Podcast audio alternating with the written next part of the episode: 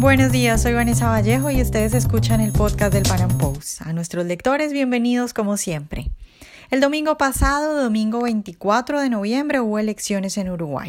Fue la segunda vuelta y con el 100% de los votos escrutados, el candidato del Partido Nacional, Luis Lacalle Pou, supera en apenas 1.2 puntos a Daniel Martínez, el aspirante del oficialista Frente Amplio.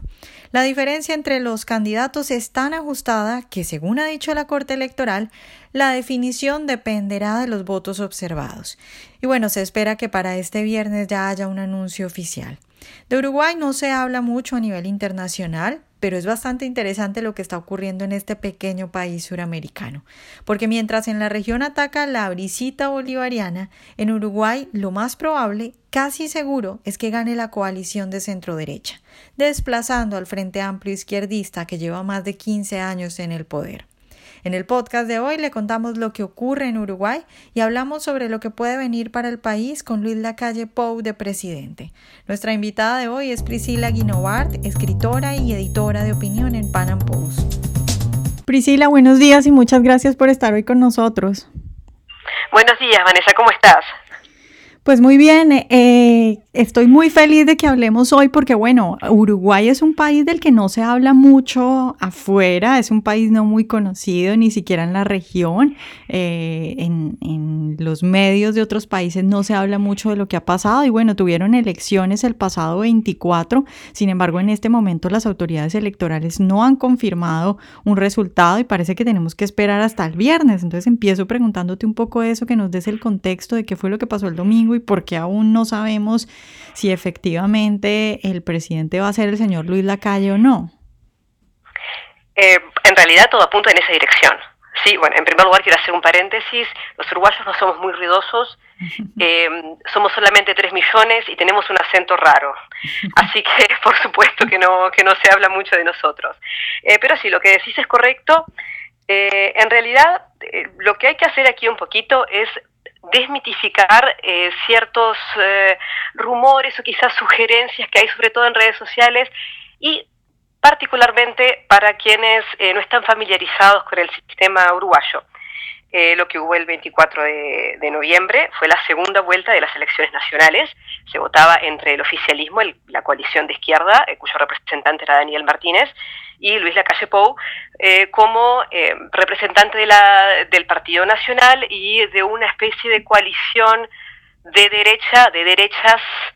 Uruguay tiene varias derechas, una, una derecha conservadora, una derecha más liberal, una derecha nueva, que es la de Cabildo Abierto, este, y, bueno, y, Luis Lacalle Pou más o menos eh, representaba a toda esta gente, sí, esta gente de, la oposición, por llamarlo de una manera eh, un poco eh, simplificada.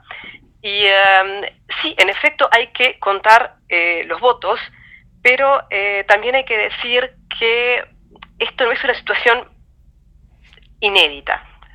Es decir, no es una situación normal, no, no sucede cada elección, pero tampoco es la primera vez que sucede. De hecho, sucedió en el 71, que hubo una diferencia eh, de 39 a 38.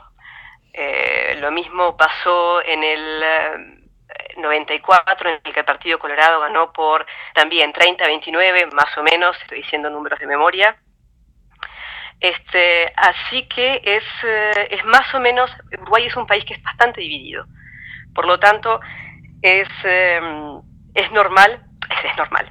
Eh, no es inédito que, que sucedan este tipo de cosas, ¿verdad? Y que haya que contar hasta el último voto. Priscila, te quiero preguntar por esta coalición que se ha formado para la segunda vuelta eh, para intentar ganarle al Frente Amplio, que bueno, lleva 15 años consecutivos en el poder. Cuéntanos un poco de esta coalición, cómo está conformada, cuáles son, eh, digamos, las diferentes fuerzas.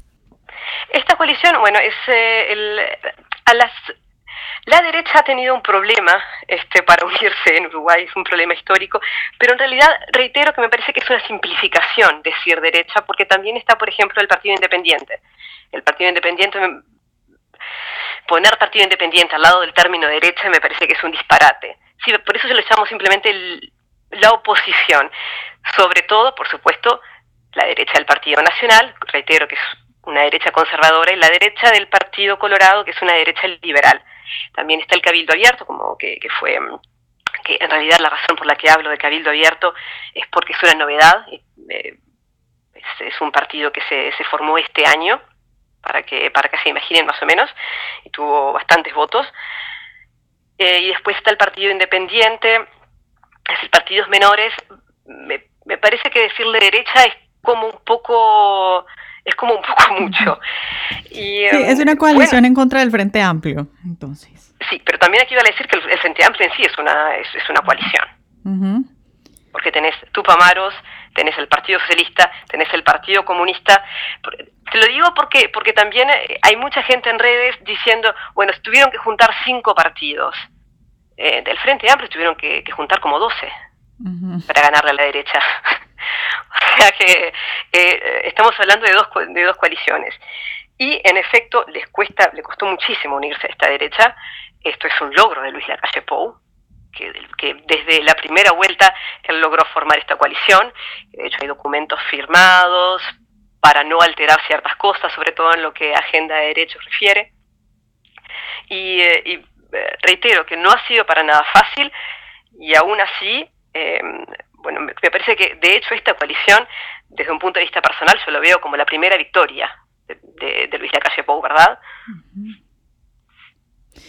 Priscila, y digamos que puede esperar eh, la gente, que puede esperar un uruguayo de Luis Lacalle Pou. Cuéntanos un poco sobre este señor, ¿qué, crees que pueda venir en un gobierno además, pues con una coalición tan amplia como hablábamos ahora?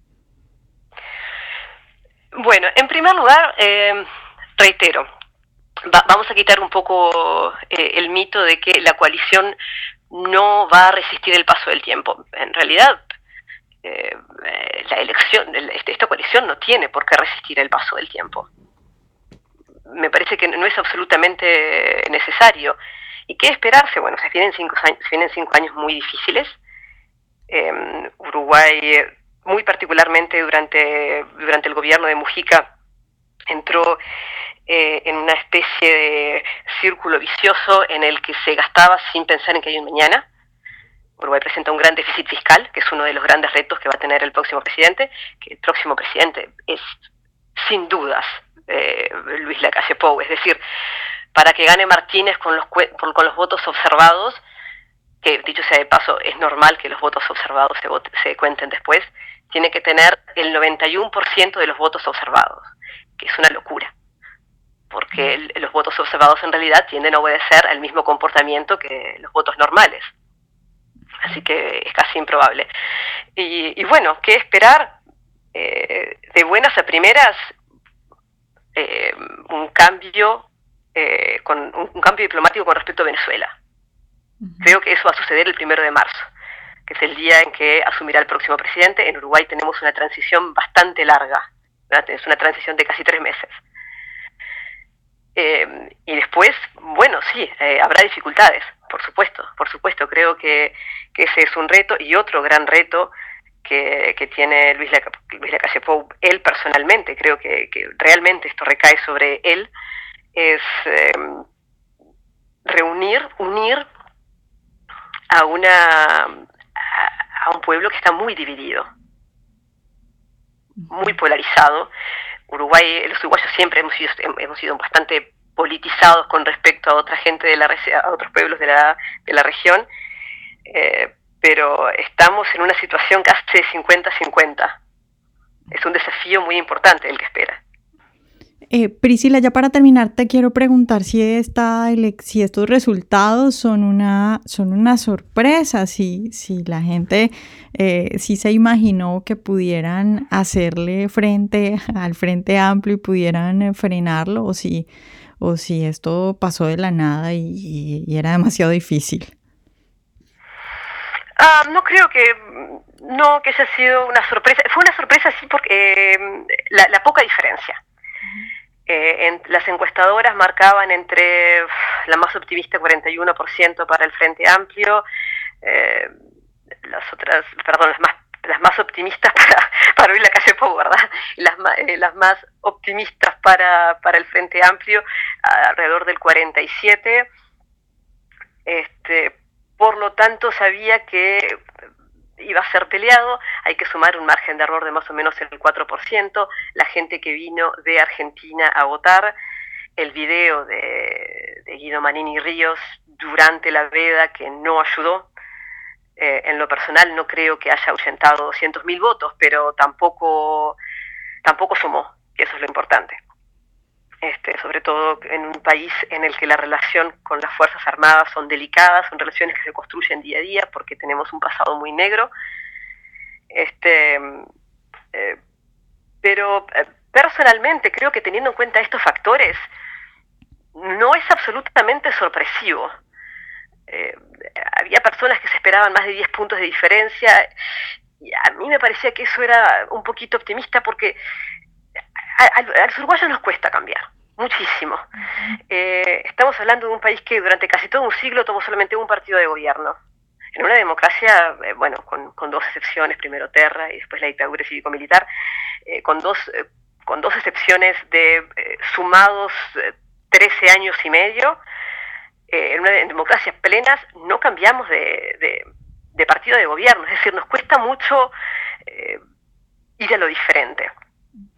Así que teniendo en cuenta todos estos, factores, me parece que no es particularmente sorpresivo, a pesar, reitero, de que sí, hubo gente que, que pronosticaba más de 10% de puntos de, de, puntos de diferencia.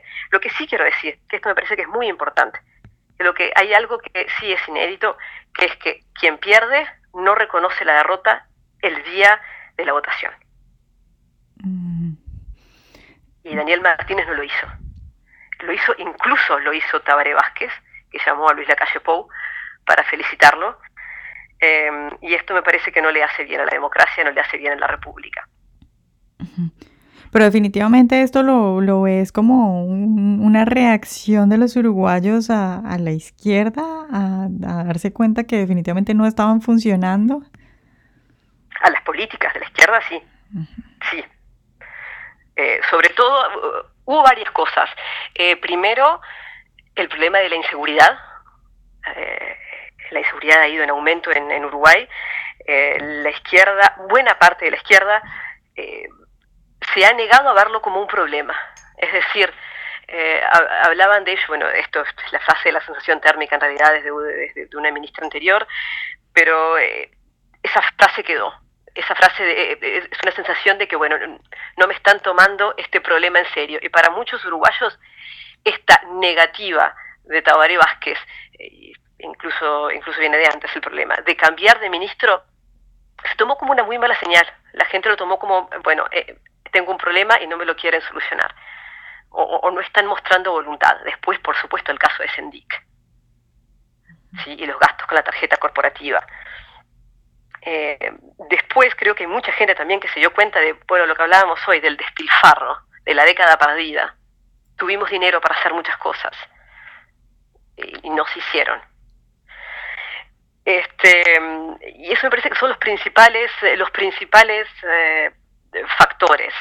Después hay otro factor que es más, em, es más eh, personal, por decirlo de alguna manera, es decir, personal desde el punto de vista que cada persona se puede ver afectada por cierto sentir de patotas que tiene la izquierda, es decir, eh, una especie eh, de, dictadura de, las buenas costumbres y del buen pensar, eh, que hay mucha gente que se sintió que en, el acierto o en error, que ya no, que ya no podía expresarse de la forma que quería, que si estabas en contra de algo eras inmediatamente catalogado de facho. Este, y eso creo que erosionó bastante la sociedad. Bueno, Priscila, pues muchas gracias por estar hoy con nosotros. No, muchas gracias a ti, Vanessa. Ojalá hayan disfrutado nuestra entrevista de hoy. Recuerden seguirnos en nuestro canal de YouTube y en nuestras redes sociales y nos vemos en un próximo Panam Podcast.